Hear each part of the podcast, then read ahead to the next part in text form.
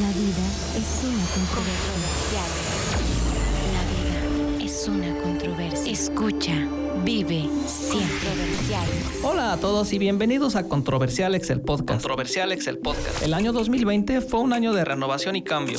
La vida es un proceso de construcción y los esfuerzos de hoy generan los resultados del mañana. Mi proceso de renovación y cambio me indica que la salud física, mental y financiera pueden hacer cambios trascendentales en la vida.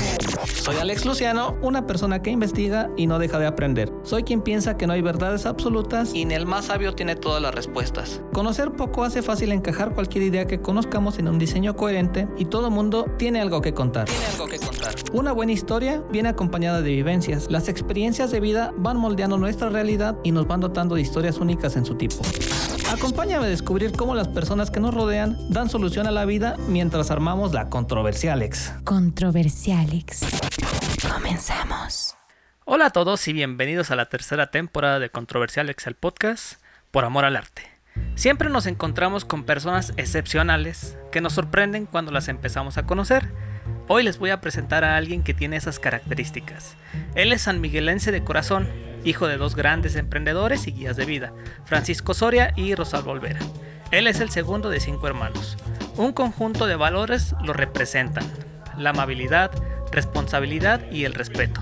Le encantan los retos, más, lo más importante, su familia. Desde pequeño y hasta hace unos años participó en el negocio familiar de artesanías, logrando expandir el negocio y llevándolo a la comercialización a Estados Unidos y Colombia. Desde el 2007 hasta la actualidad es jefe de capacitación. Además es licenciado en administración con dos maestrías, una en desarrollo organizacional y la otra en administración de personal, por la Universidad de Guanajuato. Le gustan las cosas bien hechas y con calidad. No le gusta lo tibio, para él lo caliente debe ser caliente y lo frío frío. Con ustedes una persona admirable. Recibamos en estos micrófonos a Francisco Román Soria Olvera. Por unos aplausos. Hola, hola. Panchito, primo, ¿cómo estás? Bien, Alex, bien, bien, bien. Este, primero muy agradecido por, por la invitación. La verdad, este, es una muy buena oportunidad. Este, me encanta escuchar tu trabajo. Claro. Quiero decirte que, pues también soy fan.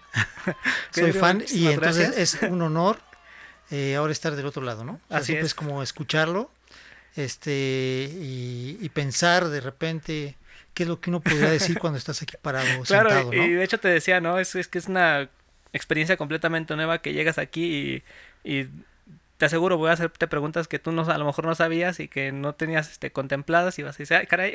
Pero bueno, es parte de todo, ¿no? Al final de cuentas, este, lo que nos interesa o lo que me interesa a mí, pues es conocer de ti, o sea, lo que eres, este, pues prácticamente lo que te ha llevado a formar la persona que actualmente eres. Entonces, eso es lo principal. Adelante, adelante. Y Entonces, aquí vamos, a, vamos a empezar con dos pequeñas A ver, ¿cómo nos preguntitas muy rápidas. Y la primera preguntita es: ¿Cuál es el tipo de comida que no puedes rechazar? Mira, soy muy comelón, o sea, sí le entro casi a todo, pero lo que más, más, más, más sí como que me gusta es, pues, las pizzas, esa parte, pues, me, me encanta la pizza, este, de hecho sí fue como, como conquisté a Ana, invitándola a las pizzas también, este, ¿a, a cuáles fueron para empezar? Ah, pues éramos, fíjate que desde que se fundó aquí una pizzería en San Miguel que se llamaba Pronto Pizza, Ajá. quiero decirte que, que fui un cliente preferente.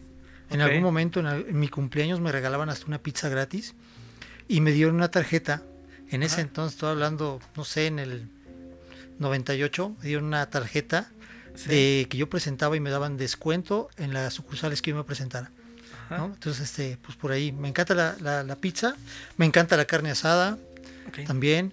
Me gusta un buen vino, me gusta una cerveza, un buen tequila, un, este, un buen mezcal también. Entonces, todo eso, si te lo ponemos, no lo rechazas. Mm, lo- bienvenido, bienvenido. Vamos por unos.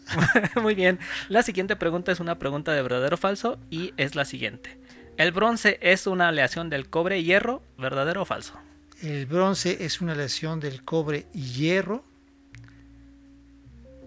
Creo que no. ¿Ok? Creo que es falso, ¿no? Así es, efectivamente es falso. El bronce es una aleación de cobre y estaño. Exactamente. Sí. Muy bien, te, te hice esta pregunta primero porque, bueno, realmente este, ustedes en el negocio familiar pues Sí. han fabricado, bueno, fabrican artesanías y pues creo que fa- este, los fabrican con este material, ¿no? Con este compuesto. Eh, fíjate que eso solamente era la parte de- del bronce, era una parte que se hacía en campanas, en algunos objetos ahí para eh, como de adorno, algo más, más, más, este, más fuerte para adornos de la puerta, por ejemplo, eh, o, o algo así. Este, nosotros nos dedicamos más a la parte que trabajaba mi papá, que era la lámina, Que eran eh, los espejos, este, los botes, todo este tipo de, de cosas.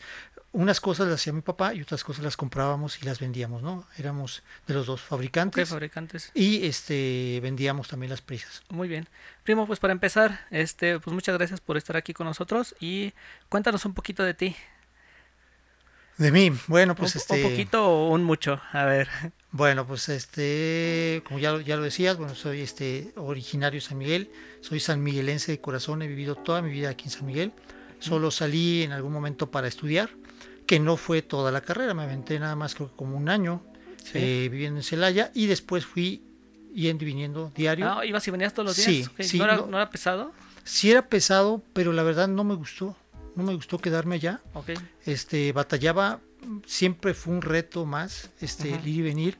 Batallaba muchísimo, tenía que irme en el camión aquí, si no me recuerdo, en la central a las 5 de la mañana Sí. para poder estar allá a las 7, porque todavía no estaba la carretera nueva. ¿no? Ajá, el libramiento de que, que libra Comonfort. Eh, Ándale, esa parte pasamos todavía por Comunfort, Escobedo y se paraba el camión ahí un rato. Entonces iba desde las 5 de la mañana para estar allá a las 7, ¿no? Y ya por regresar a las, no sé, 3, 4 de la tarde. Y cuando me iba en la tarde, porque ya después en los últimos semestres en la tarde, pues ya me iba de aquí como a la 1 y ya iba regresando como a las 10 y media de la noche más o menos. Sí. Pues soy casado, soy casado, tengo 6 años este, de casado con, con Ana, este, felizmente casado. Ok. Este, y bueno, pues he dedicado mi vida a pues hacer lo que me gusta, primo. Ok. Hacer lo que me gusta. Este, me gustan los retos, me gustan las cosas que me, que me pongan una meta, ¿no? Algo que, que, que me que me haga responsable de llegar a donde yo quiero, ¿no?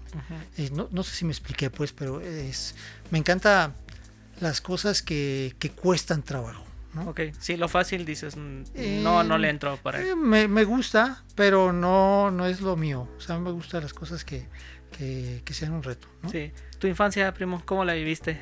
Uf, primo, mi infancia, bueno, pues este, la verdad fue muy, fue muy padre por, un- por un lado, porque este, nos tocó vivir eh, donde, en la casita donde ahora vivo, eh, es una casita que rento ahí con mis papás. Y en esta casita tenía conexión con la casa de mi abuelita o de mis abuelitos, ¿no? Por parte de mi papá.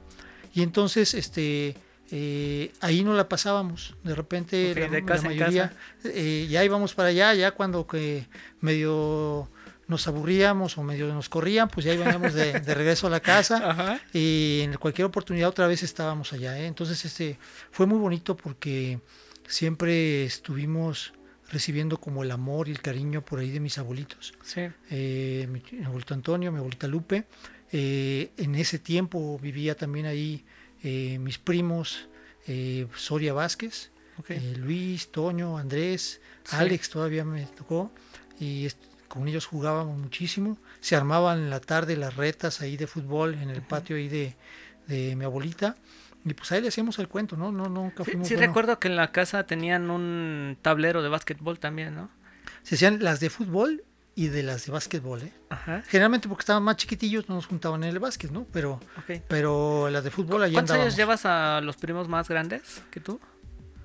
Mm, Creo que el más grande pues es Toño, este, y ahí nos llevamos, creo que son tres años.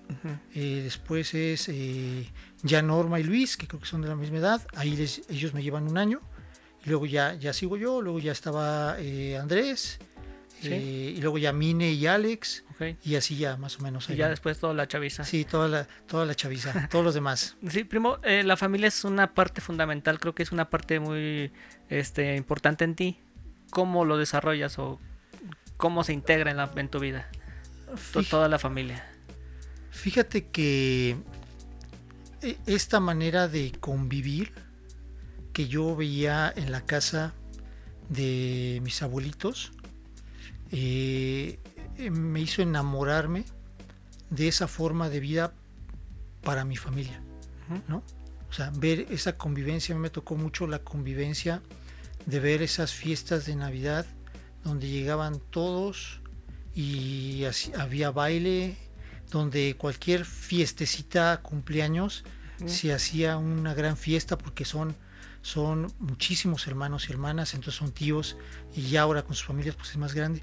Entonces se armaba algo muy muy padre, ¿no? Sí, Ya no me digas si fuera una fiesta de una boda, unos 15 años, claro. pues ya era a reventar porque pues ya venían también los tíos de fuera, el tío Nico, este eh, el tío Cosme, este, el tío Juan, todos los que llegaban ahí, ¿no? Ya también se llamaba otro tipo de fiesta también ya mucho más padre. Y para mí, primo, este el amor que tengo para mi papá o para mi mamá, este es lo que me, me lleva a muchas cosas, ¿eh? A tener una responsabilidad, a ahora sí a, a centrarme en no fallar en esa confianza que ellos han dado en nosotros y pues ahí, creo que ahí la llevamos. Ahí la llevas. Muy bien. Otra parte también, ser uno de los hermanos pues grandes, creo que también trae ciertas responsabilidades. ¿Cómo eras tú ya con tus hermanos más pequeños? ¿Les dabas consejos? ¿Los regañabas? ¿Qué les decías? Pues mira, yo, yo soy muy regañón. Ok. La verdad sí soy muy, muy regañón. Y si a lo mejor platicas con ellos, te dirán que a lo mejor hasta unos, unos golpes sí les daba, porque estaban chiquillos, ¿no? Este, y te contarán mil y una historias de, de, por ejemplo, de cuando yo vivía con mis papás, Ajá. este, pues teníamos la sala, teníamos, este, veíamos ahí la tele. Yo nunca tuve tele en mi cuarto, nunca me ha gustado tener tele en el cuarto, como que yo llegaba al cuarto y era para dormir. Sí, para dormir, así Y es. listo, porque si no, pues me quedaba viendo la tele. Entonces, si alguno de ellos estaba en la sala viendo la tele, Ajá. pues yo llegaba, me apoderaba del sillón y del control y órale, tenían que ver lo que a mí me gustaba. ¿no? Eso mientras estaban chiquillos. Ajá. Ya que crecieron, pues ya, ya por supuesto ya no. Yo ya también andaba en otra dinámica. Sí. Eh, para mí mis hermanos son una parte muy importante. No, yo no tuve alguien como que me orientara, ¿no? O me defendiera de ciertas cosas, ¿no? Porque tú sabes que cuando a veces uno es eh, pues el primerillo y lo que sea, Así pues no hay, no hay esas, esa cercanía. Sí, pues lo van creando. Ahí va. a- también a nuestros padres no les dan un manual de cómo crear a, a los hijos y pues también como les van haciendo, también van haciendo este la formación.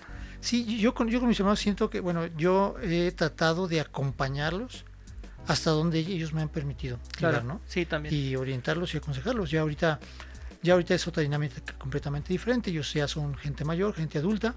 Eh, estamos hablando que, que Fer tiene 32 años y Franco está en los 30. Entonces, pues ya cada quien tiene también su manera de pensar, su forma de ser, y cada uno ya trae su camino recorrido, ¿no? Lo que pudimos hacer o lo que se puede hacer, pues ya se hizo. Lo demás, ellos saben que cuentan conmigo para, para lo que necesiten. Sí, imagino que ahora ya no es tanto de regaño, sino más de consejo, de más de este de orientación. Imagino que actualmente Pues podría sí, ser así. Es, es- es- es escucharlos. primo. Yo creo que, y a veces de repente lo platico mucho con Ana, también es a veces de, de que sepan que estamos aquí para escucharlos. ¿no? A lo mejor no decir tanto, pero escucharlos. Bien. Que a veces creo que eso es lo que necesitamos todos, ¿no? Sí.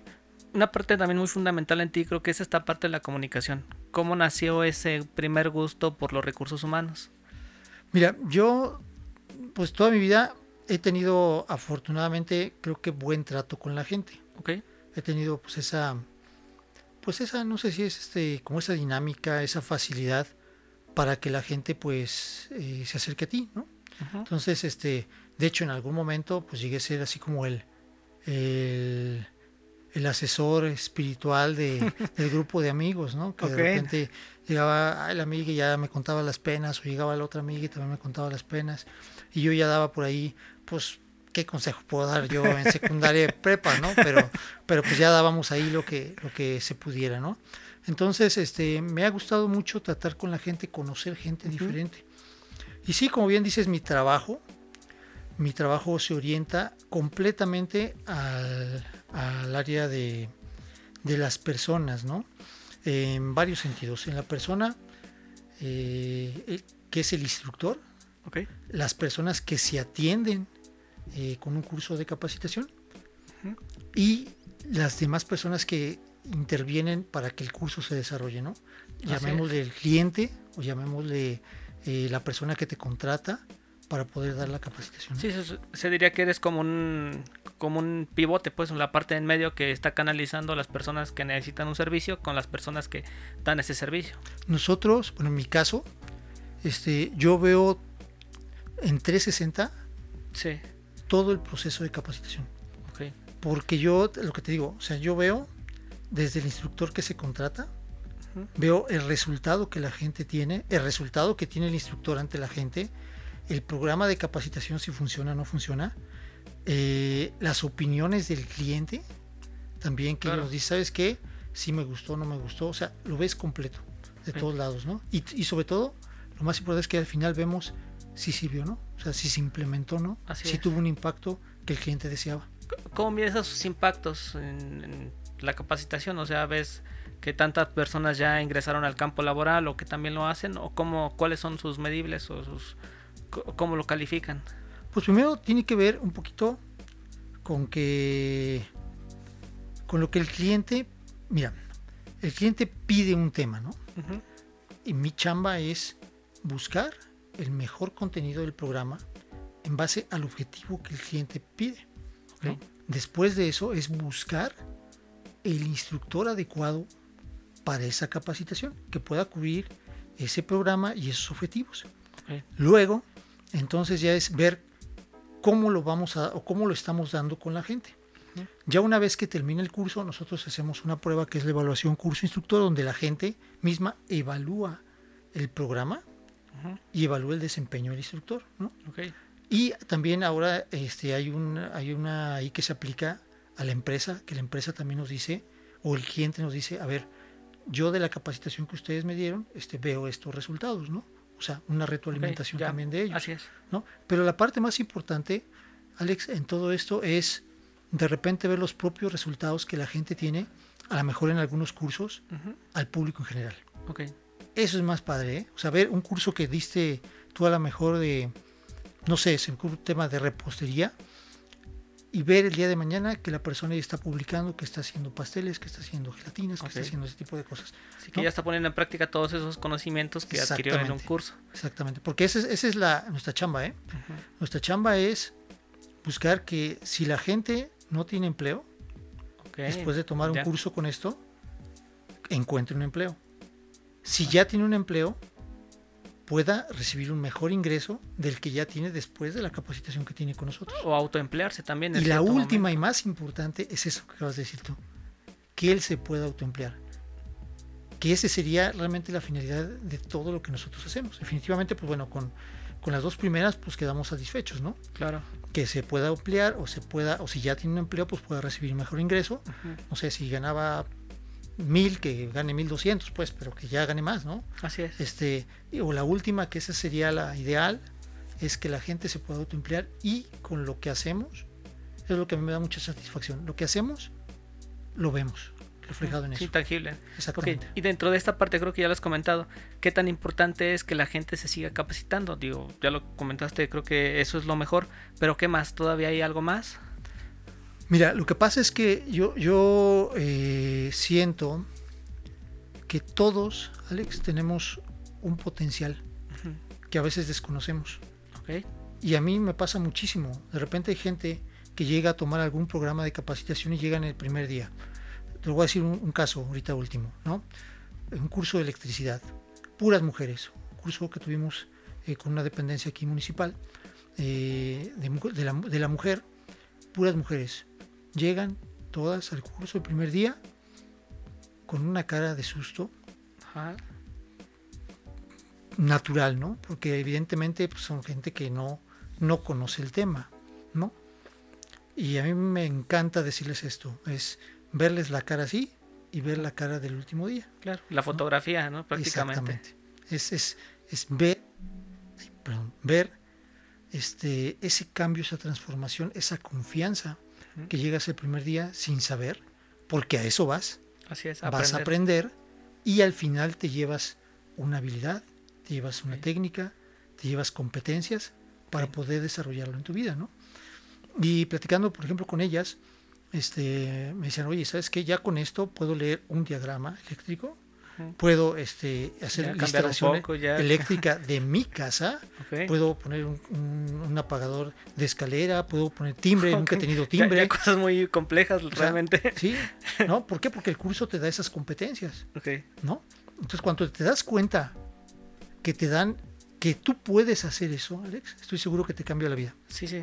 De hecho, pues creo que esas cosas tan prácticas que, digo, no las enseñan todos los días en la escuela. En la escuela pues vamos a adquirir otro tipo de conocimientos y habilidades. correcto. En, yo creo que en cambio lo que haces actualmente es dar este conocimiento ya más práctico, ya más de hacer las cosas, ya no tanto de saber si este tiene tanto amperaje o de qué es el amperaje y el voltaje. En el caso del ejemplo de los eléctricos creo que ya más es, pues mira, el cable rojo pasa por aquí, llega aquí y lo conectas de esta manera, ¿no? Más sencillo.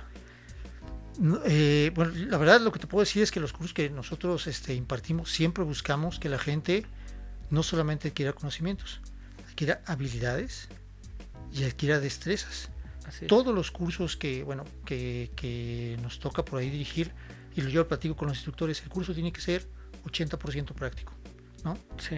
Que metan las manos, que la gente, eh, si va a aprender a hacer un pastel, que meta las manos, que si va a cortar el pelo, que de segunda sesión ya esté agarrando las tijeras y cortando, porque si no, no funciona. Así es, no funciona.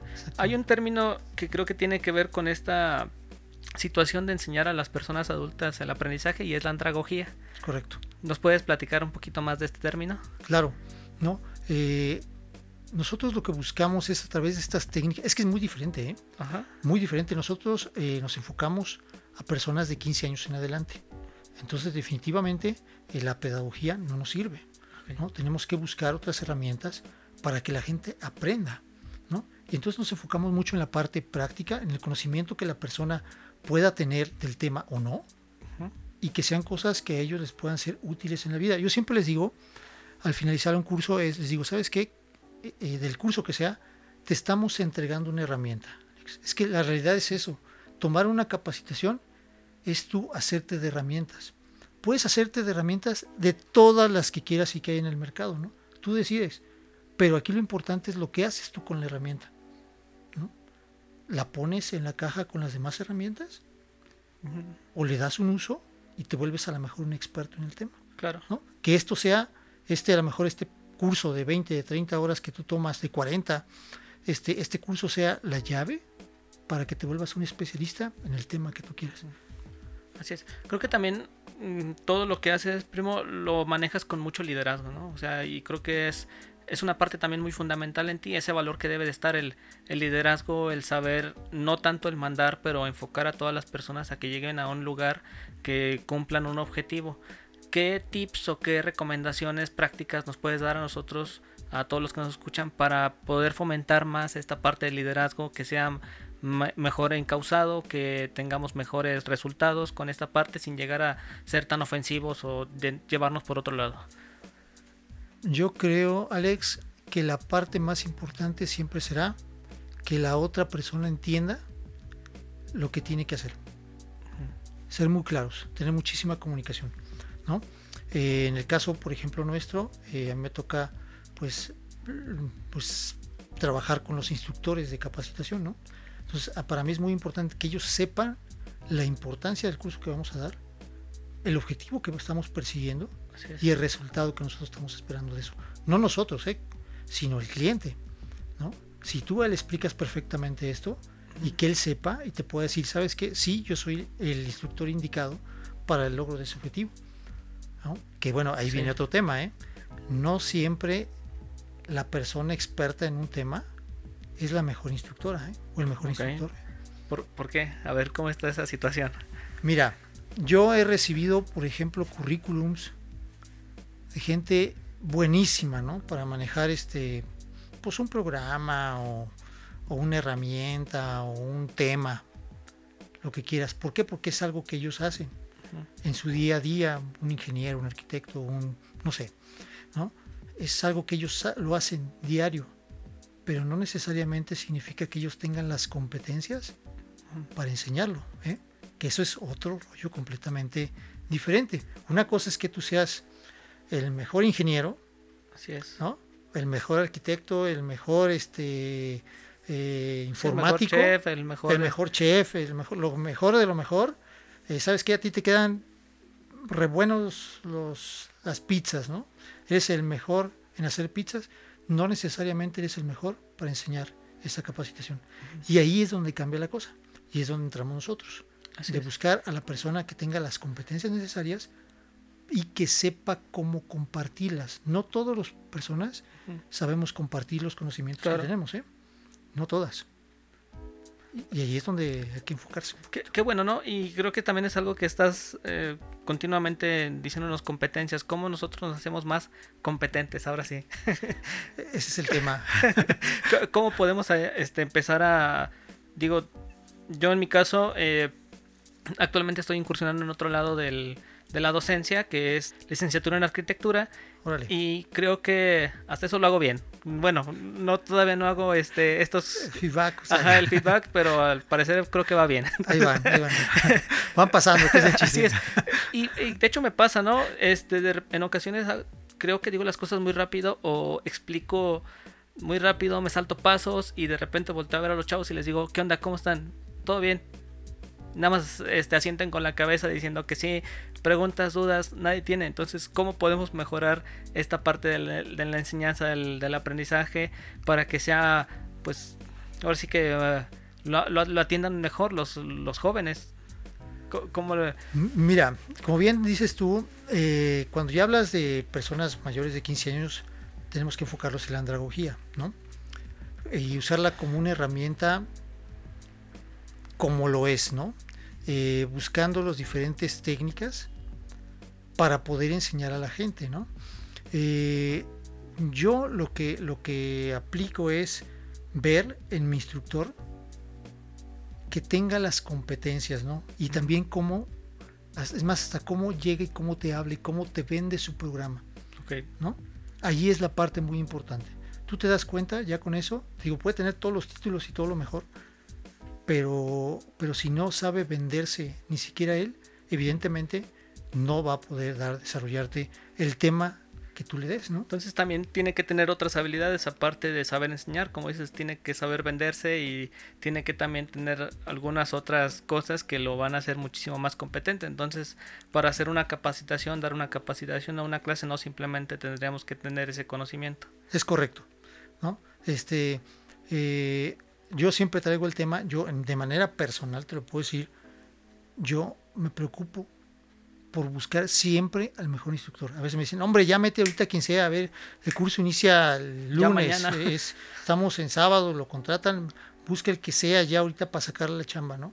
Pero no es así. O sea, para mí, en mi caso no es, a ver, a mí avísenme con tiempo, vamos a sacarlo, voy a buscar a la persona adecuada, idónea, que pueda realmente sacar eh, eh, la capacitación, porque estoy convencido de lo que platicábamos, ¿no?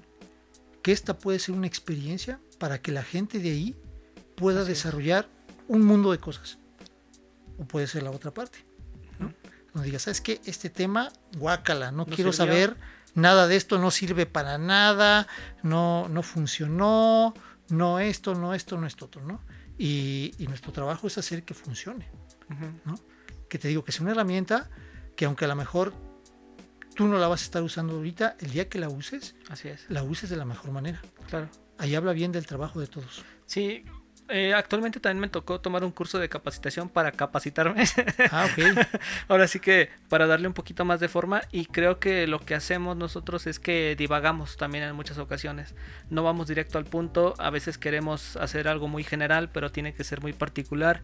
A veces queremos abarcar mucho, queremos dar de más, pero no es así, ¿no? Tenemos que ser muy precisos en, en las cosas que hacemos en, en cuanto a la capacitación. Tomaste curso de formación de instructores. Así es, formación de instructores. Qué bueno. ¿Qué te pareció? Pues Ya muy te voy a bueno. entrevistar yo a ti. No, eh, perfectísimo. Este, lo que te decía, eh, yo lo tomé porque pues quería saber más, quería conocer más y entonces después de tomarlo, pues dije, pues es que le estoy haciendo todas las cosas mal, porque para empezar, por ejemplo, yo quería dar un curso de finanzas personales y digo, sí, finanzas, pero un curso que quieras este, realizar en 10, 20 horas, pues de finanzas personales te vas a ir y nunca lo vas a terminar, porque tienen que ser cosas, como bien lo decías, muy prácticas y pues a lo mejor enseñarles Muy finanzas, este, finanzas personales pues es mucho conocimiento, es aventar este muchos conceptos y al final no vas a llegar a muchos lados. Entonces, lo que a mí me quedó es de para empezar primero plantea a dónde quieres llegar y después de ahí sé muy específico, sé muy práctico, sé muy concreto a la hora de decir los temas, porque de ahí pues ahora sí que vas a ir este, sacando algún otro tema, ¿no? O sea, como bien lo decían también al principio, estamos trabajando con personas que ya están trabajando, entonces no tienen todo el tiempo del mundo para dedicarle a estudiar, a hacer más tareas, sino que el conocimiento les tiene que llegar y lo tienen que poner en práctica a los dos minutos. Entonces, este, pues sí, la verdad que creo que lejos de que este sea un curso que sea para formar instructores, creo que es un curso que deberíamos de tomar pues toda la gente porque así vas a enfocarlo también en algunas otras partes de tu vida. Es correcto, primo. Mira, yo este, también creo que todas las capacitaciones que he tomado o que nosotros damos ahí, y lo menciono de repente por ahí eh, cuando me tocan las aperturas, es, estamos convencidos de que si lo que tú tomas ahí primero lo aplicas en tu vida personal, lo vas a poder llevar a donde sea. O sea, lo vas a poder llevar a tu trabajo, lo vas a llevar, poder llevar a tu círculo personal, lo vas a poder aplicar. Cuando tú tomas cualquier capacitación o cualquier conocimiento que tú quieras, o te puedes aventar 20 libros, leer 20 libros, pero si de esos libros que lees nada empiezas a aplicarlo en tu vida personal, entonces, ¿sabes qué? Me leo este libro de administración para llegar el día de mañana al trabajo y ponerlo en práctica si no empiezas con tu vida personal, siempre, yo digo, es, hay que poner en orden uno su vida, ¿no? Y hay que empezar por tu cuarto. Así es, sí, sí, sí. Siempre, siempre he creído yo eso. Porque si no tienes orden ahí, ¿cómo vas a llegar a poner orden a otro lado, no? Sí. Y de hecho creo que es algo que nos pasa a todos, ¿no? Todos este, queremos arreglar la vida a los demás. Ah, sí. Somos, somos bien buenos para arreglar el mundo. Así es. Primo, me gustaría que platicaras un poquito de cuándo tuviste la oportunidad de dar clases en la universidad. Creo que también tuviste esta oportunidad y creo que este para ti fue algo este no, un tanto chistoso, ¿no? Porque y te lo platico porque yo ahora que estoy dando clases, este yo voy con esa parezco niño chiquito, ¿no? O sea, voy, me divierto, estoy platicando, me siento a gusto. Eh, hasta parece que, bueno, no parece, soy muy feliz este, dando clases y yo te platicaba en una ocasión que yo lo veía más como una vocación. Y me dijiste, pues sí, pero así que, ¿cómo estuvo, primo? Ah, ahí te va. No, mira, yo, este, ¿de dónde viene toda esta motivación de dar clases? Eso fue mi motivación, ¿eh? O sea, te lo digo, fue, fue algo que yo busqué. Ahí te va. Yo pues me aviento la, la primera maestría en desarrollo organizacional, aprendo un chorro de cosas, Alex me da, la verdad esa maestría me abrió una pues una ventana a muchas cosas, ¿no? Conocí muchísima gente, este, muy nutrida la, la, la, maestría de compañeros de todos los ámbitos. Tuve compañeros médicos, tuve compañeros psicólogos, tuve este un compañero que era músico, ¿no? O sea, que entonces veías el desarrollo organizacional desde varios puntos de vista, muy, muy nutrido. Me encantó la maestría, me enamoré de, esa maestría. Y después se da la oportunidad, bueno, de, hacer la segunda maestría en administración de personal. Entonces todo esto, este, pues llego con un cúmulo de conocimientos, de, pues de, pues de ganas de, de compartir de repente lo que tú sabes, ¿no? Claro, sí. Y tenía yo, pues, varios compañeros que estaban metidos en este tema, ¿no? Y varios, este, oye, ¿por qué no te metes? O sea, tú eres muy buen maestro, mira, eres muy buen, este, todo Y yo, la verdad, este, pues ya empecé en todo este rollo, pues siendo instructor, ¿no? Por eso conozco, te digo, de, de las diferentes partes de capacitación, porque yo empecé siendo instructor de capacitación, ¿no? Dando cursos de capacitación. Así fue como fue mi primer acercamiento. Y, dije, bueno, pues yo he dado cursos. bueno, puedo dar eh, clases. y me estaban invitando ya a participar en algunas universidades. Oye, ¿por qué no vienes acá? Mira, pues, este, alguna gente que me conoce, yo estoy dando clases acá y está bien, este, métete. Y, pues no pagan muy bien, pero pues hay más o menos. Sí, por la vocación, ¿no? Y así estaba, ¿no? Y la verdad, este, me encanta compartir pues lo que yo sé, y más en ese momento que, yo sentía que tenía muchísima información que poder dar, eh, yo fui el que después me acerqué, siempre estuve, no, no, no, no, no, no, primero porque no tenía tiempo, estaba bien metido en la parte de las maestrías.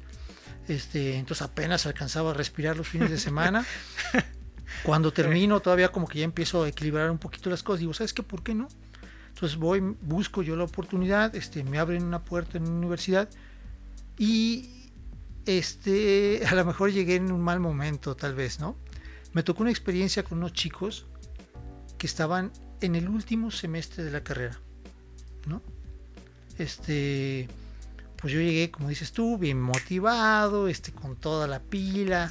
Oigan, y vamos a hacer esto, y miren, me están pidiendo sí, con esa intención de cambiar el mundo prácticamente. La dirección me, me, decía, mira, este, pues este es el tema, este es el temario que hay que ver con ellos, este, eh, aguas, porque son medio apáticos. Pero, pues bueno, dije, no. Digo, pues, desde entrada te dijeron cómo estaba el grupo.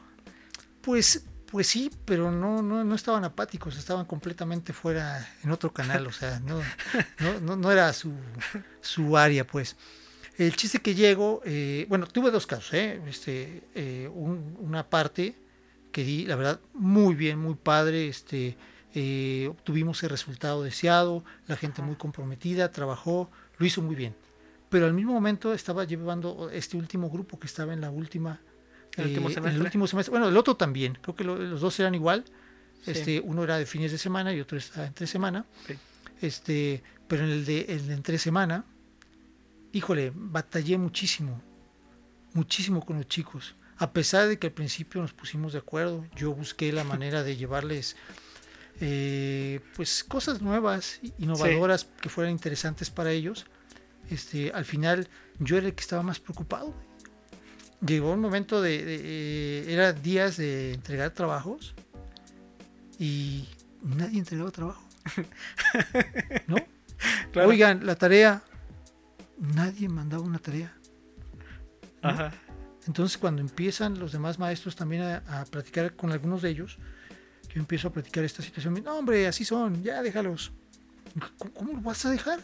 O sea, ¿cómo vas a dejar? Sí que, que, primero pues yo venía a perder mi tiempo, ¿no? La verdad. Y segundo, ¿cómo vas a dejar? O sea, es un profesionista que está a dos patadas de estar en la calle. Claro. ¿No? Imagínate que digan que yo formé parte de su vocación, de su formación. O sea, sí, pues. se me hacía, o sea, fue, fue duro, ¿eh? Fue muy duro, Alex, para mí. Muy duro tener un grupo de 17 personas que no todos, evidentemente, no todos, sí. evidentemente la mayoría sí estaban en ese canal. Fue muy, muy complicado, ¿eh?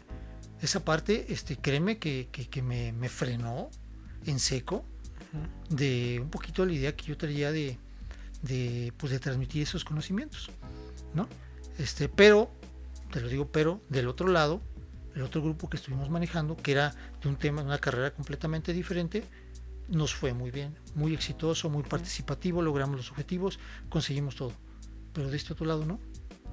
Y a mí me, me, me fue complicado, ¿eh? Sí. Espero que tus grupos sí sean digo, digo, antes bien, los, ¿no? los, sentimientos de pérdida son doblemente mayores que los sentimientos de ganancia. Entonces me imagino que ese sentimiento de a lo mejor de no encauzar a los muchachos por donde iban o que no adquirieran ese conocimiento ni te dijeran nada, retroalimentación 0%, pues sí causó algo, algo muy fuerte en ti, como bien lo platicabas. Claro, claro, yo, yo, yo iba, como dicen, yo iba a ganar, ¿no?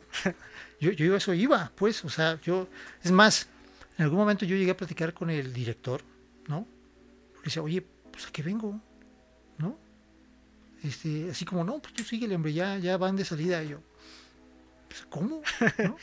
Y me tocó sí. una muy mala experiencia porque este, en este rollo de, ya me decían, ya estamos hasta aquí, de lo que es planeación, de lo que es misión, de lo que es visión, y o sea, ya lo estaban los chavos. Sí, con los temas administrativos Exactamente, ya, ya, no ya sabes que ya no queremos saber nada. Perfecto. Eh, empezamos a buscar especialistas en el tema uh -huh. que visitaran la, el aula para que les dijeran cómo estaban los fregados allá afuera, ¿no? Sí.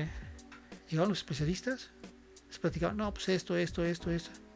En su mundo, chavos. En su mundo, chavos. Y este, eh, en algunos, algunos casos, algunos de ellos les decían, oye, ¿en serio ustedes se quieren dedicar a esto? Porque era así, a ver, ¿hay alguna duda, alguna pregunta? Silencio. ¿Y, y crees que eso, porque si me pasa, crees que sea porque en serio no tienen preguntas o porque todavía no saben qué preguntar? Es que, ¿sabes qué? Yo creo eh, que de repente estamos desconectados, Alex. Ok. Estamos en un lugar Queriendo estar en otro. queriendo estar en otro, o, o- o a veces, en, e- en este caso, a mí me quedaba claro que ellos no les interesaba su escuela. No les interesaba lo que iban a hacer después. No a todos, lo claro. Había dos, tres casos que estaban más rescatables. este, pero en su mayoría no les interesaba. Estaban pensando, yo recu- recuerdo que lo único que me preguntaron cuando yo llegué fue que si íbamos a ir, si íbamos a hacer algún viaje de prácticas. Yo dije, yo no puedo irme a viaje de prácticas porque yo tengo otra actividad, tengo otro trabajo, Ajá. este, conmigo no, o sea, conmigo no. No sé si con algún otro maestro lo vayan a hacer. Ah, ok. Fue de las pocas cosas creo que interactuamos. Y, y yo le platicaba a mi esposa, después estaba yo más preocupado, ¿vale? porque eh, al principio acordamos una serie de exposiciones, ¿no? Entonces, oye, a ver, este, pues desde el principio, a ver, se arman los grupos, esto exponen tal día, exponen tal tema, entonces, ¿qué? Me tocó dos veces llegar con ellos el día de la exposición que les tocaba, o sea, me refiero a que un día, una sesión antes, les digo, oye, acuérdense que le toca mañana, en la próxima sesión, al equipo 3, ¿no? Le toca al equipo 3, este, órale, ¿se acuerdan quién es? No, pues fulanito, fulanito, fulanito, perfecto, nos vemos el lunes, ¿no? Llegamos el lunes, llevaban con una, una presentación de dos diapositivas, la de los nombres y una definición del tema, para dos horas de, de clase. ¿no? Y, y, oye, ¿qué pasó? Pues que no encontramos nada. ¿Cómo? ¿Cómo? Y, oye, ¿por qué no me marcaste? ¿No? Sí. Este, eh, o que me entregaban, mandaban los trabajos así, todavía con los hipervínculos, ¿no? Sin edición, Sí, nada. no le no, echaban- sí, así, Sí, pues se ah. veía que prácticamente no le echaban ni siquiera ganas a lo que estaban haciendo. Y al final mi decepción fue más fuerte, fu- fue fuerte porque eh, cuando los confronto ya a mitad del semestre, eh, los confronté. O sea, Sí. a ver, ¿qué estamos haciendo? ¿no? O sea, ¿por qué estoy viniendo a perder mi tiempo? En una de esas ocasiones que yo llego, a, a- ellos tenían presentación y me salen con esta jalada. Dos, dos, este, dos diapositivas para tres personas, dos diapositivas. un equipo de tres personas, dos diapositivas, ¿no? Entonces empiezo a hablar con ellos, ¿a qué está pasando? ¿Qué viene a hacer? Y entonces me empieza a pensar, no, pues es que yo llevo, yo debo materias desde el primer semestre y yo debo desde quién sabe cuántas y yo llevo cuatro o cinco y que yo a mí lo que me interesa es que me den mi papel, o sea, cosas así. Te digo, no todos. Pero dije, o sea, chavos, ¿qué onda, no? Y digo, chavos por decírtelo, ¿eh? Porque eran gente que tenía mi edad, En serio. ¿sí? Órale. tenían mi edad, ¿eh? Que, que ya, ya platicando con ellos desde el primer día, este, pues eran chavos que venían de otras universidades, que los habían dejado, eh, no habían Se terminado botaron. ya, exactamente, se vinieron y estuvieron por acá, ¿no? Entonces, este, eso sí, sí, sí es este difícil, Alex, ¿eh? Sí. Sí es difícil, porque eh, digo, es, es más complicado en esta parte porque es una cuestión académica, ¿no? Es diferente, por ejemplo, Sí, tienes que a cumplir ciertos resultados. Así es. Exactamente, un curso de capacitación, ¿no? Sí, son cosas completamente diferentes. Una cosa es la, parte escolarizada Así es. y otra parte es esta parte de capacitación donde tú buscas que la gente tenga o habilidades o competencias o destrezas de un tema. Así es. ¿No? Específico. Exactamente, exactamente. Acá va muy dirigido, que tú sepas esto, que manejes esta herramienta, manejes esta maquinaria, y acá es un tema académico, Sí. ¿no? Escolarizado. O sea, es diferente, ¿no? Entonces para mí sí fue, sí fue. Re- esa ¿Regresarías a dar clases o no? Fíjate que sí, fíjate que sí. Me, me, me quedo de repente con esa espina. O sea, te digo porque tuve la experiencia buena, ¿eh? Ahora sí que dicen, hace más ruido eh, un árbol que, que se cae que 10.000 que están de pie, ¿no? O sea, evidentemente me afectó más un éxito no logrado, un éxito no logrado que a lo mejor todos los demás éxitos. Ahorita estoy platicando más de la parte que, que me salió mal, ¿no? Así es. No, bueno, no sé si, si me salió mal a mí o... Sí, no, pero tuviste una experiencia negativa. Exactamente. ¿no? Que, que es a lo mejor la que te marca más. Así Que si es. te puedo decir del otro lado, no, hombre, pues todo padrísimo, cerramos muy bien, todavía veo por ahí algunas de las de las alumnas o alumnos y pues, te saludan, este, adiós, profe, ¿no? Entonces, este, yo pues, no soy No, profe, ¿no? pe- Pero Tienes mucha razón, ¿no? Creo que las experiencias negativas nos van llegando a esto. En mi caso, eh, yo cuando terminé la universidad, yo quería irme a las grandes obras que movían a México, así decía yo. Las grandes obras así como el Presa La Yesca, como las autopistas grandísimas, esas donde los ingenieros se van por 6, 8 meses y vienen a su casa un día nada más. Entonces yo quería eso, yo quería ver mucho, dimensión, grandísimo, todo. Entonces me tocó una mala experiencia donde la empresa en la que estaba no nos pagaba, nos dejaba sin sueldo un mes. ah. Entonces, este yo pues, y no estaba tan lejos, estaba aquí en Querétaro y igual teníamos pues veíamos las obras grandísimas, pero con muchas deficiencias, no había recursos por parte de la empresa, la que nos estaba contratando tampoco había. Yo veía a los demás ingenieros que venían de Oaxaca, que venían de Colima, que venían de todos lados y yo les empezaba a preguntar, "Oye, ¿qué onda? ¿Cuándo vas a tu casa?" o no, pues voy una vez al año. Y, "Ay, caray". O sea, y para mí, que también mi, mi familia es una parte muy fundamental en mí, dije, no, o sea, yo no puedo. O sea, y, y aparte no nos pagaban, trabajábamos este, prácticamente de sol a sol. La casa donde vivíamos era nuestra oficina. Entonces yo nada más me subía a mi cuarto este, a dormir.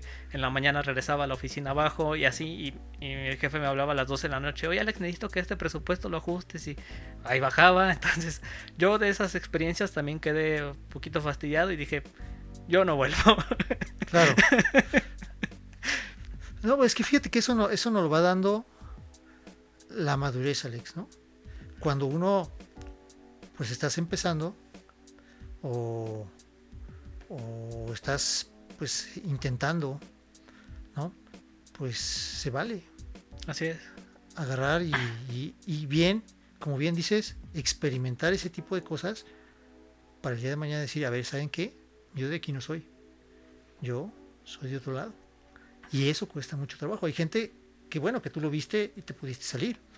Hay gente que se Sí, embarca duré y sigue prácticamente ocho meses y ya estaba ya hasta el, hasta el gorro. También hubo, sem- hubo semanas que no me pagaron y de todos modos acepté esa pérdida y dije, no, yo ya me regreso. No, pues es que, es que, como, como dicen, más vale perder poco que perder mucho, ¿no? Así es. Sí, entonces pues te digo, esas experiencias negativas pues son las que nos van, como dices, es- ahora sí que dando ahí la pauta para tomar o no otra decisión. Y pues ahora sí que ahí seguimos. Pero sí regresas a dar clases entonces. Yo creo que sí, fíjate que sí. Este, te, te digo, tengo pues, am- amigos este, que, que pues dan clases y todo, y está muy padre. ¿no? La verdad, sí, necesito organizarme un poquito más, porque sí, bueno, hay que es preparar, es, este, es, es que yo siento que sí es una gran responsabilidad estar parado ahí. ¿eh? Sí. Y fíjate que, sí. yo, yo, lo, yo lo viví más cuando te digo tomé esta primer maestría, la verdad, te digo, a mí me enamoró porque los, los maestros que nosotros teníamos, eh, no, no, no, o sea, la verdad, muy buen nivel de maestros, muy, muy buen nivel. Aprendí, aprendí muchísimo, ¿no? Este, y a lo mejor, ahorita fíjate que hasta ahorita estoy cayendo el 20, de que a lo mejor yo quería llegar a- con estos chavos a enseñarles al nivel que yo traía, Claro. ¿no? O sea, al nivel que yo traía, que yo veía, que yo veía cómo Sí, pues con ese todo. dinamismo que traían ustedes Ajá. también, ¿no?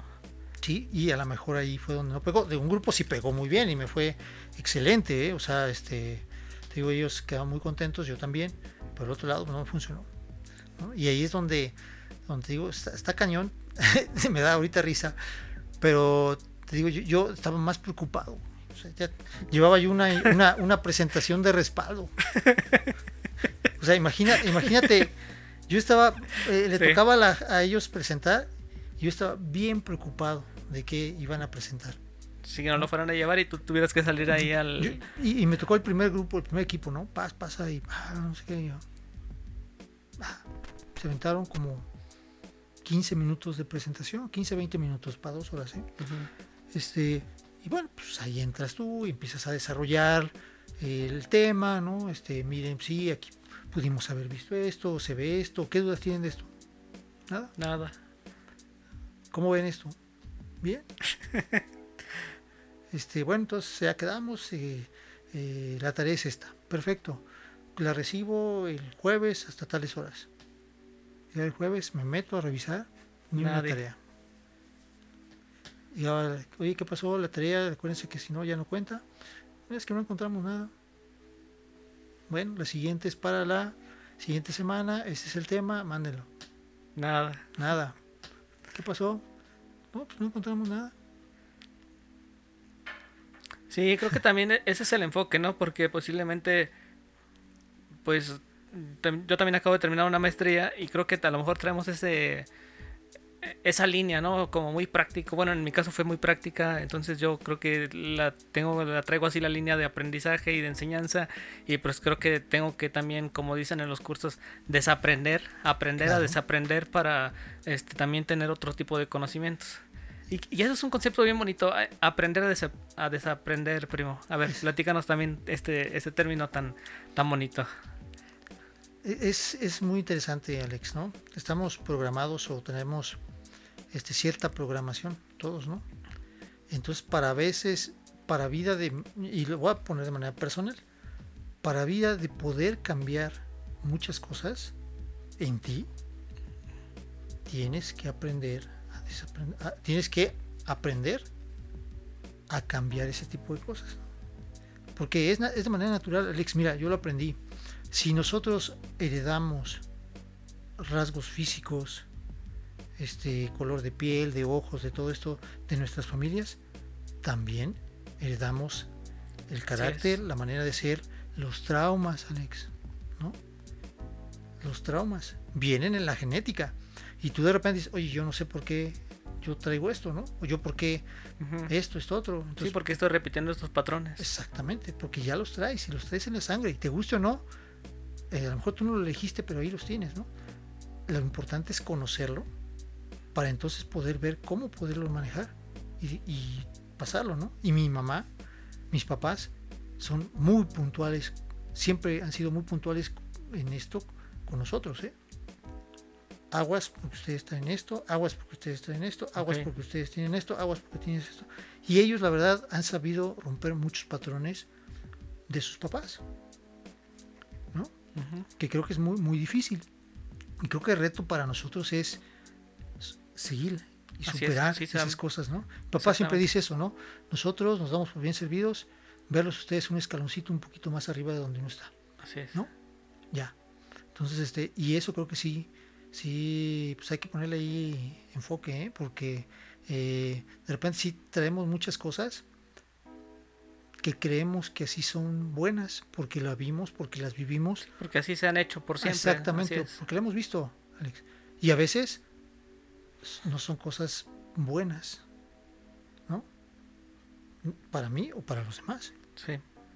Sí, pero es hasta el momento en que te conoces, que tienes todo este aprendizaje interno, es que posiblemente ya tengas la posibilidad de empezar a cambiarlos. Sí, yo creo que se requiere un, un- realmente un conocimiento personal para empezar a, a cambiar muchísimas cosas. Mira, yo lo platico con mi esposa, ¿no? Y le digo, mira, a veces hacemos cosas que no sabemos por qué las hacemos, ¿no? Sí, Y las repetimos, claro. ¿no? O sea, oye, yo vi esto, este, y no sé por qué lo estoy haciendo, pero lo haces y a veces no quieres y terminas haciéndolo, ¿no? Entonces el chiste es en ser consciente de eso y decir, a ver, esto se acaba hoy. Así es. Sí, que también es bien complicado decir cuándo se acaba algo. Fíjate que yo siento, yo, yo sí creo, Alex, y, y me funciona, ¿eh? Si tú quieres hacer las cosas, lo vas a hacer. Por eso te decía, frío o caliente. O sea, es- las cosas frías, o sea, tú si no lo voy a hacer, no lo vas a hacer. Si tú dices yo voy a tratar, no lo vas a hacer. Ujú. Quitarnos esa palabra, el tratar, ¿no? No, si tú, tú, yo digo, ¿sabes qué voy a tratar? Ya sé que no lo vas a hacer. O sea, yo, yo, el lenguaje es muy claro, ¿no? Así es. cuando la gente dice sí, no dice más, yo le creo más. Dice, no, yo voy a tratar y empiezo mañana y que quién sabe qué. O sea, si tú me dices que vas a tratar, no lo vas a, no lo vas a hacer. Si me dices que sí lo vas a hacer, o me dices que no lo vas a hacer, pues yo ya sé para dónde vas, ¿no? Sí, ya es seguro. Sí. Y creo que eso nos falta mucho, Alex. Sí, sí, sí. Aprender a decir sí, aprender a decir no. Sí, porque eh, disfrazamos el voy a tratar con no lo voy a hacer. Exactamente. El, el voy a tratar es un. pues, ahí vemos, ¿no? Ahí vemos si sale, ahí vemos si no sale. Y fíjate que Claro. aquí el, el tema de repente es, es que cuando hablamos de cosas simples y sencillas, pues sí voy a tratar de apagar la luz cada que salga de la habitación. Pero cuando tratamos ya de un tema personal que está lastimando a la otra persona, o sea, un tema de que lo que yo estoy haciendo lastima a la, a la otra persona, entonces ya cambia el tema, ¿no? Sí, Ya no es, ya no es aceptable un, un voy a tratar, así es. ¿no? Sí. ¿O cómo lo ves tú? No, pues sí, tienes mucha razón. Al final de cuentas, esta parte de ser, eh, pues de disfrazar un poquito las cosas, creo que lo tenemos, pues creo que todos, ¿no? O sea, Claro, este, y no nos damos cuenta, como lo decías, o sea, ha- hacemos las cosas por automático, sin pensarlas. Este, la cotidianidad nos va, este, pues ahora sí que abrazando a todos y nos dice, pues así, ven automático, hasta que empezamos ya realmente a ver por dónde vamos, a detenernos un momento, a voltear hacia los dos, tres lados de la carretera, y pues es cuando ya empezamos a darnos cuenta de otras cosas. y tener un lenguaje más asertivo, yo siento que eso siempre nos va a ayudar a ser un poquito más claros y más objetivos, ¿eh?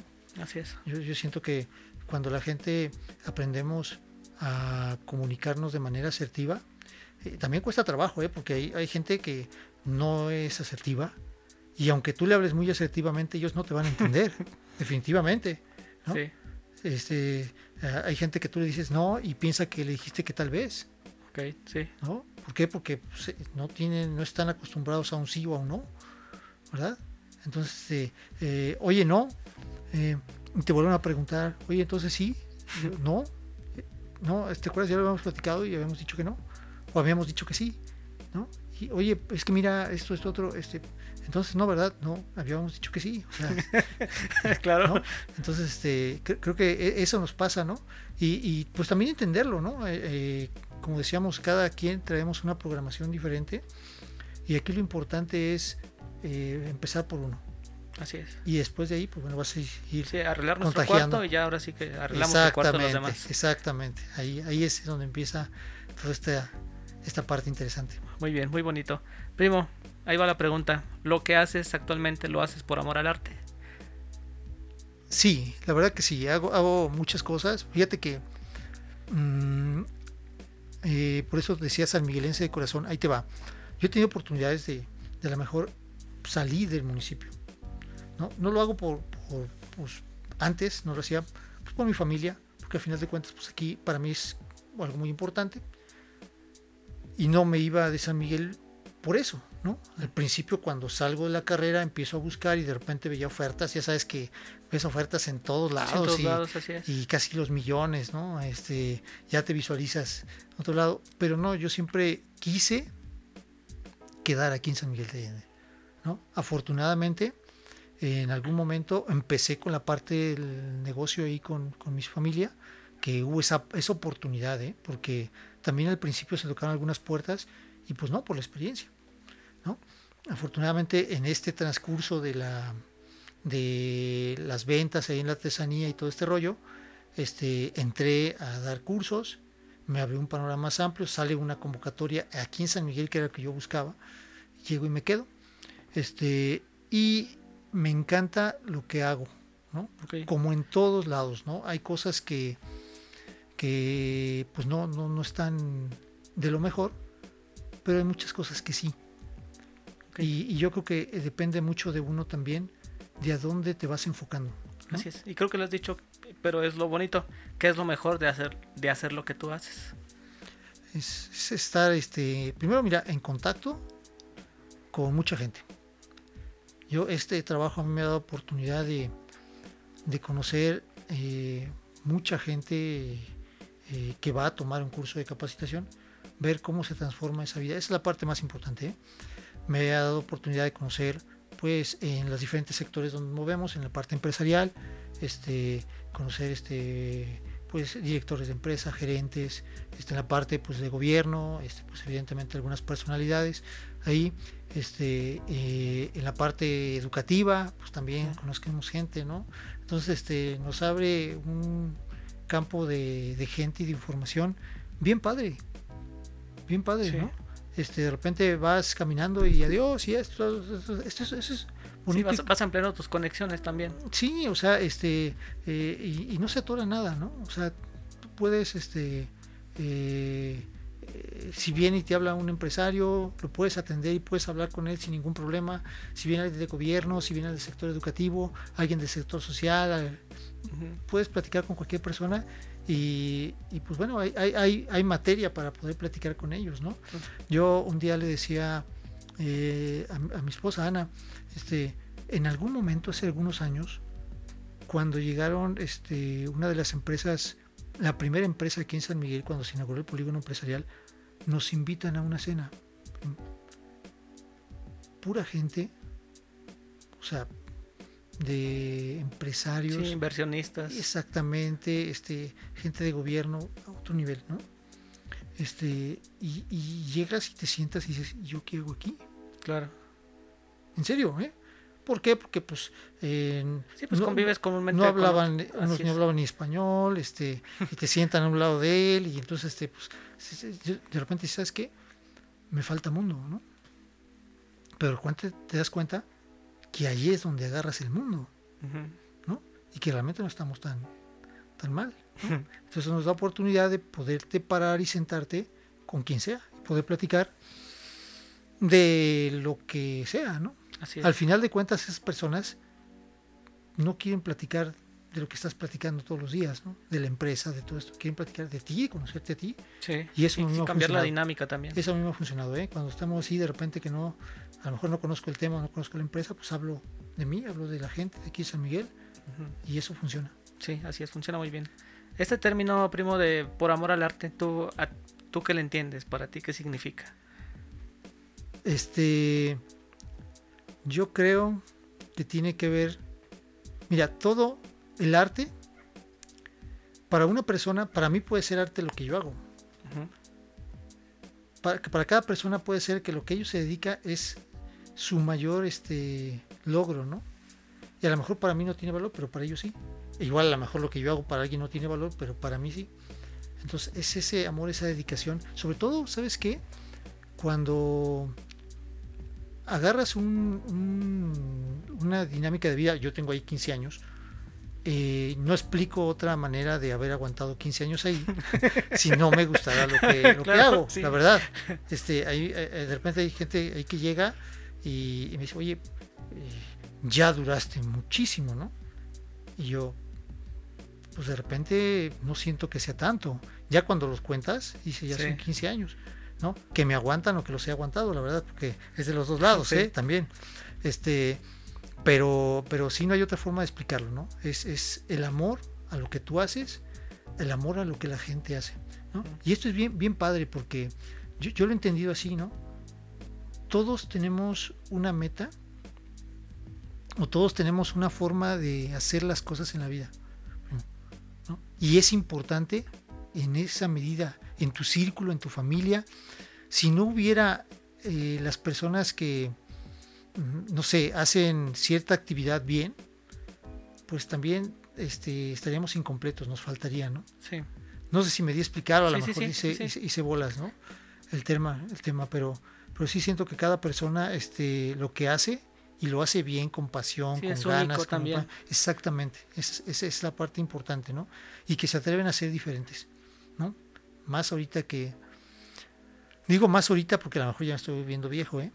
Pero que se siente esa borregada por parte de, de algunas generaciones de, de que todos tenemos que pensar De de cierta, manera. de cierta forma, ahora hasta expresarte de cierta manera, de cierta forma, este, deja que la gente viva, que la gente se sienta plena, ¿no? Eh, para ti es bueno, para mí también es bueno, a lo mejor la manera de expresarme, ¿no? Eh, en eso está el- lo bonito de la vida, en las diferencias que podamos tener cada uno de nosotros y en el respeto que tengamos en yo en tu forma de pensar, tú en la mía y en las demás, ¿no? Yo creo que ahí, ahí está la magia de como sociedad que podemos hacer, ¿no? Claro. O sea, no, no es a fuerzas que, que todos tengamos que vivir lo que tú has vivido, ¿no? Al contrario, nutrirnos De de todas lo las tú, experiencias. exactamente, y eso sí, conocerlas, ¿eh?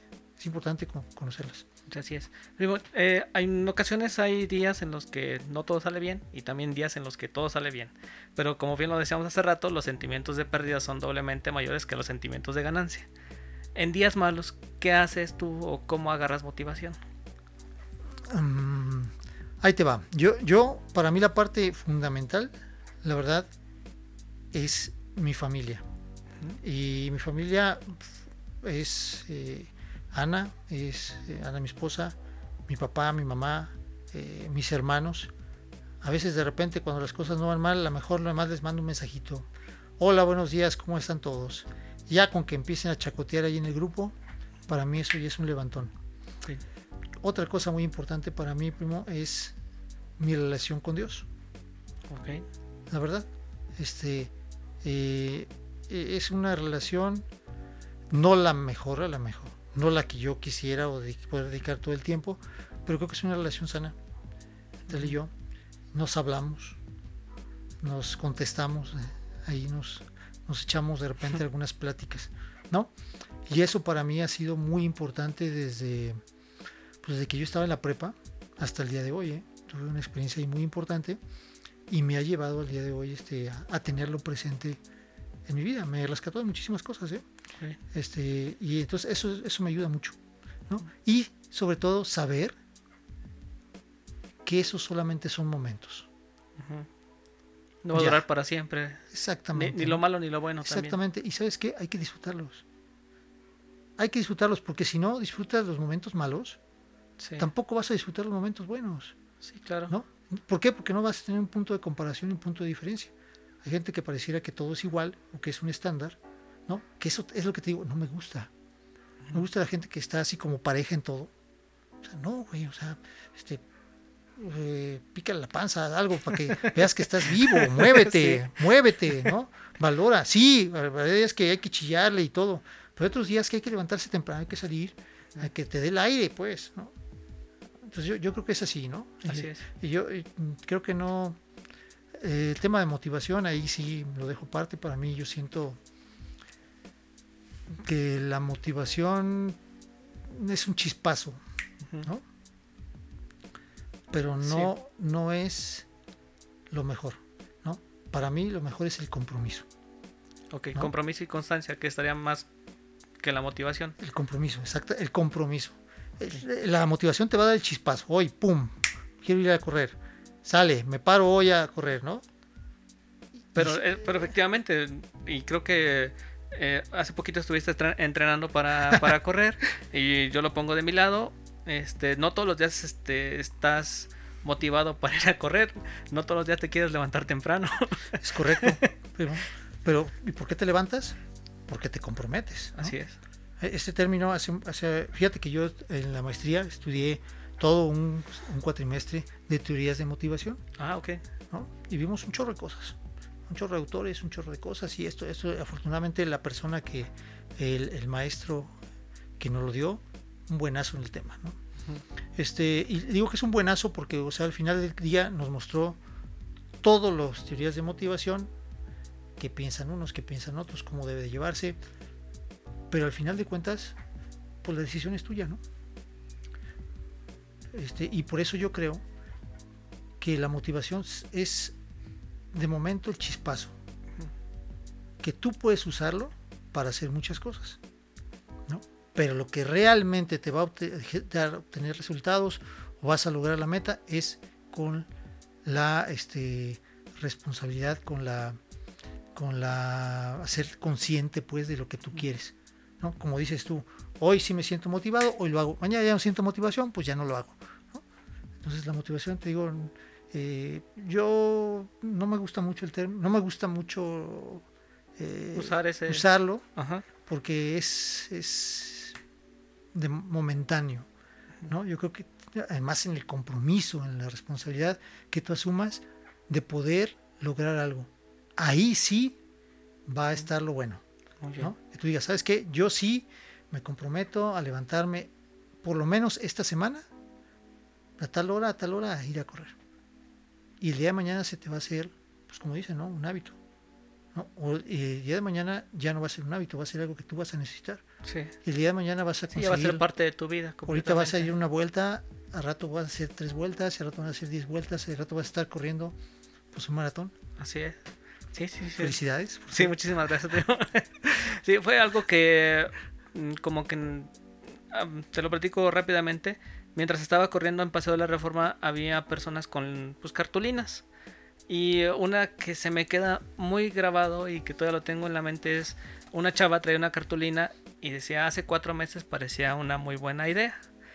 Y yo estaba corriendo y dije, claro que sí, porque hace cuatro meses que empecé a entrenar, para mí era lo más sencillo del mundo.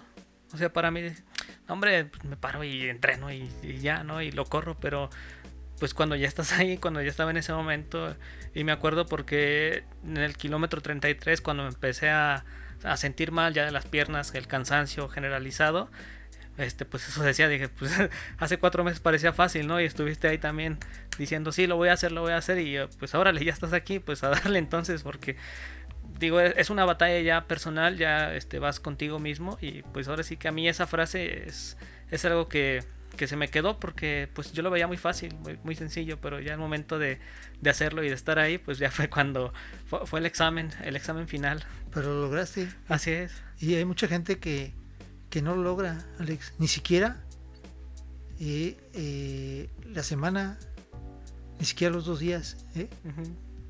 ¿Por qué? Porque hoy te surge la idea, está muy buena la idea, está muy chido. Pero pues ahí será para el otro año, ¿no? Así. Y entonces, eh, pues no, pues por eso te digo, eso es importante. o sea, y felicidades, la verdad. Algún día esperaremos, No, claro, sí se puede todavía. algún día esperemos que hacerlo. Primo, para terminar este tema de por amor al arte, ¿de qué lado estás? ¿Amor al arte de hacer dinero o amor al arte por la satisfacción personal? ¿De qué lado estás? Porque ya dijiste, no hay intermedios, o frío, o frío, o caliente, caliente. No, pues nos vamos este eh, por amor al arte, ¿no? El, el dinero, primo, este, siento que sí es un factor importante, ¿no? Se ocupa, se necesita, ¿no? No podemos decir que no. Pues yo trabajo por dinero, ¿no? Para poder mantener a mi esposa, para poder, este, pues comprar y cubrir nuestras necesidades. Definitivamente sí es importante, ¿no? Es importante, pero no es solamente eso, ¿eh? Y te lo digo, yo afortunadamente he tenido eh, oportunidades de, de poderme ir a lo mejor a otro lado, ganar un poquito más, y lo he valorado, Alex, ¿eh? Porque de repente es, ¿sabes qué? Es, es este otro trabajo, van a ser dos mil pesos más. A ver, dos mil pesos más por irme allá, por este cambiar mi residencia, Así es.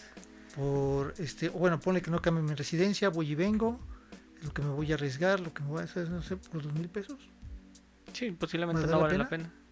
a lo mejor no. Ahorita no. ¿verdad? A lo mejor el día de mañana, que esté en otra situación, que tenga otra cosa, sí lo busco, ¿no? Ujú. O a lo mejor me voy por menos. Sí. Pero, pero así es. pues, Por por el momento me quedo por el amor al arte. Este, creo que eso es lo que define la pasión y, y hace la diferencia en los trabajos que realice cualquier persona, ¿eh? Cualquier persona. Porque todos podemos entrar a trabajar de cualquier cosa y estar un rato y ahí nos vemos, ¿no? Pero la gente que realmente quiere, busca, se prepara, se capacita, se forma, eh, hace la diferencia en su trabajo, la aguanta, ¿eh? Porque el trabajar, eh, como decíamos, no todo es bueno, no todo es Trabajar es tan malo que hasta pagan por hacerlo. Ajá, ándale, no todo es bonito, ¿eh? No todos los días son padres, ¿no? Pero si tienes ese compromiso, esa constancia, supera ese reto. Y no dices, ay no, ya me, esto ya, ya es una friega, ay no, ahí se ven, y nos vamos al mes. Eh. Yo te digo, yo en el trabajo que estoy, yo no pensé que iba a durar más de un año. Ya llevas 15. Fíjate. Fíjate. Pero bueno, a ver cuántos, cuántos años más me aguantan o los aguanto. Muy bien. Este, pero pues en eso andamos. Oye, primo, en este podcast tenemos una marca muy esencial y es preguntarle a todas las personas que nos acompañan es cómo cuidan su salud física, mental y financiera. Primo, ¿tú qué haces para cuidar todos esos aspectos en tu vida? Empezamos Mira. por salud física. Te voy a platicar más bien, a ver si no, no me estoy saliendo un poquito del tema. Te voy a platicar más bien en qué baso yo mis, mis pilares. ¿Ok? A lo mejor a- a- Sí. ahí te puedo responder algunas cosas. Yo creo, primo, que hay tres pilares fundamentales, ¿no? Que para mí me han servido, tengo 42 años, me ha servido este, hasta este momento, hasta el día de hoy. ¿eh? El primero es tu, tu parte física, tu Claro. cuerpo, cuidar tu cuerpo, cuidar tu, tu ser, lo que eres. La otra parte es la parte espiritual y la otra parte es la parte mental. ¿No? Ok.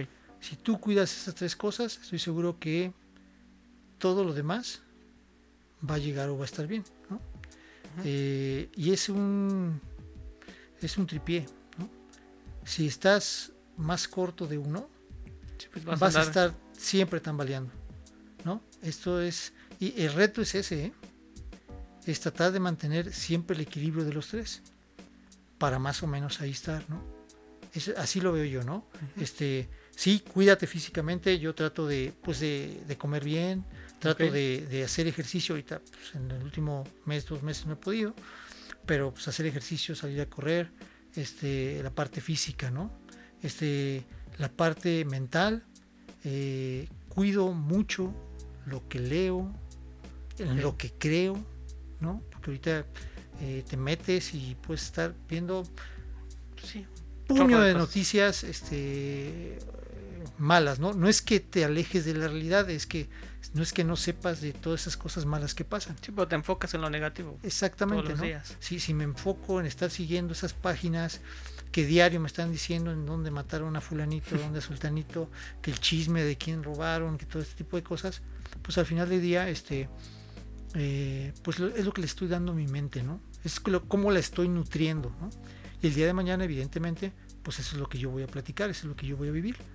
Y la última parte, Alex, que creo que es la que este, eh, lleva mucho, que, que creo que pocas personas trabajamos en ello, es en la parte espiritual. espiritual. ¿no? Yo siempre he creído que el hombre estamos divididos como en huecos, para que me entiendas. ¿no? Hay un hueco que vas a llenar con cosas pues, materiales, otro hueco que vas a llenar con cosas, eh, con, con personas que están en tu vida, ¿no? Y uno donde solamente cabe Dios. Y de repente queremos meter lo material donde va Dios o lo familiar donde va Dios. Entonces, nunca, y siempre vamos a sentir ese vacío hasta el día que no lo encontremos, ¿no? Y, y eso también tiene que ver, tenemos que tener mucho cuidado con la parte espiritual de, de en qué crees, ¿eh? Porque ahorita puedes creer hasta en una piedra, ¿no? Eh, yo por ahí de repente alguien me dice, es que yo creo en las piedras y no sé qué, uy, ahí está tu fe, en una piedra, en un cuarzo. Este, bueno, no, no critico a las personas que lo hacen, ¿no? Pero, pero digo, o sea, eh, ahí está tu fe Sí. en algo igual de material que todo lo demás. ¿no? Hay que cuidar en dónde ponemos también nuestra fe, en dónde ponemos lo que nosotros creemos. ¿no?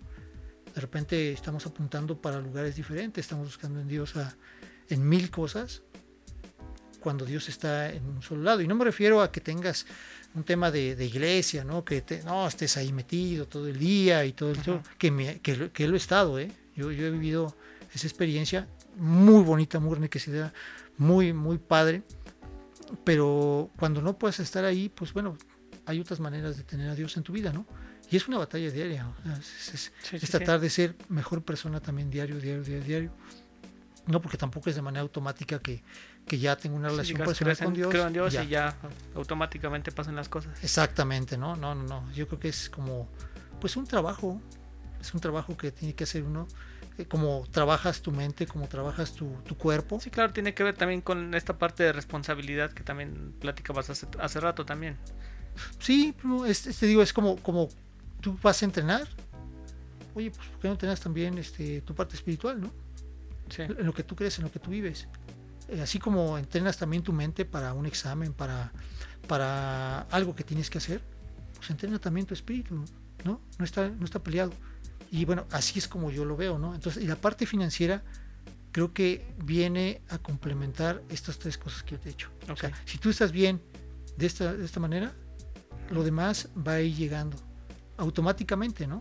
O sea, no podemos decir que no sea importante, es muy importante, ¿no? Cambia mucho cuando no tienes esa, esa parte financiera, ¿no? Más bien cambia todo, Sí. ¿no? Y cambia la parte espiritual, cambia Así tu es. parte mental y cambia tu parte física. Sí, porque vas a estar enfocado a satisfacer tus necesidades primarias por, por comer. Evidentemente, ¿no? Evidentemente, Así es. evidentemente. Entonces, pues así es como más o menos yo lo veo, Alex. No, excelente, primo. Ahora sí que nos vas dando otra vertiente de, de cómo resuelves tu vida. Ahora sí que todas las personas somos diferentes, cada quien también se va enfocando en una u otra situación y pues ahora sí que esto nos enriquece a nosotros también y enriquece a todos los que nos van a escuchar. No, pues este, agradecerte mucho, ¿eh? agradecerte el tiempo, agradecerte la confianza, la invitación, este. Todavía no terminamos, ¿eh? Ah, ah, Todavía no terminamos, perdón, ¿eh? perdón, perdón, perdón, ya, ya, Ya te estás ya- ya me estoy despidiendo, ya, ya me dio miedo. Primo, para ir terminando, para ir cerrando este episodio, te voy a hacer unas preguntas un poquito más rápidas para esto ya ir, así que relajándonos de todo el examen que acabamos de tener. Ok, perfecto. La primera, primo, para empezar, es, nos vamos a imaginar que tu vida actual es una película completamente. O sea, ahorita aquí nos están grabando, aquí hay este, hace una persona que te escribió lo que te ibas a decir, tienes a tu guionista, tu set de cámaras, todo, todo es una película. Dentro, de dentro de todo eso, ¿cuál es el área más floja de la película de tu vida? Ay, canijo, muy buena pregunta. Yo creo que. Ay, ¿dónde me. ¿Dónde me falta? Pues, Eh, yo, yo creo que a lo mejor este. Sería. No se me ocurre, Alex. o sea, planteámela de otra manera.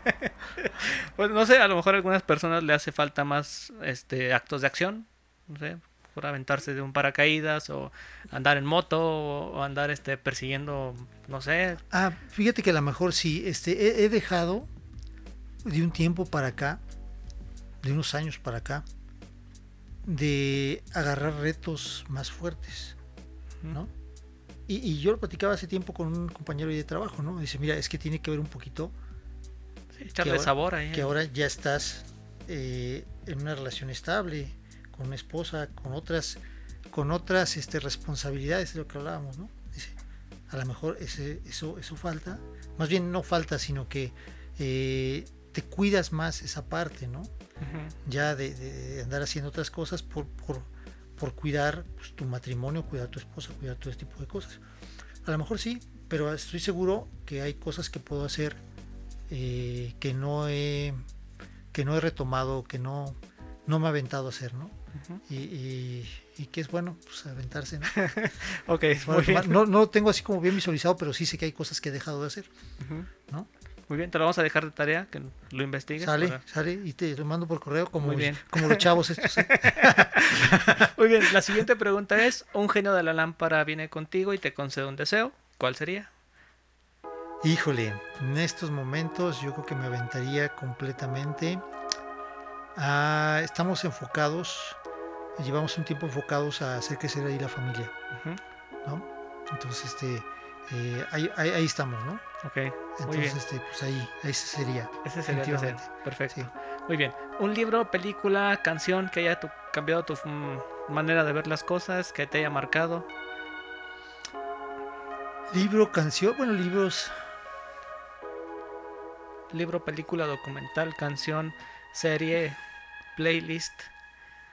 hay, hay una, mm, hay una canción de Martín Valverde, ojalá tengas algún día oportunidad de conocer, no sé si lo conoces. No. Ok.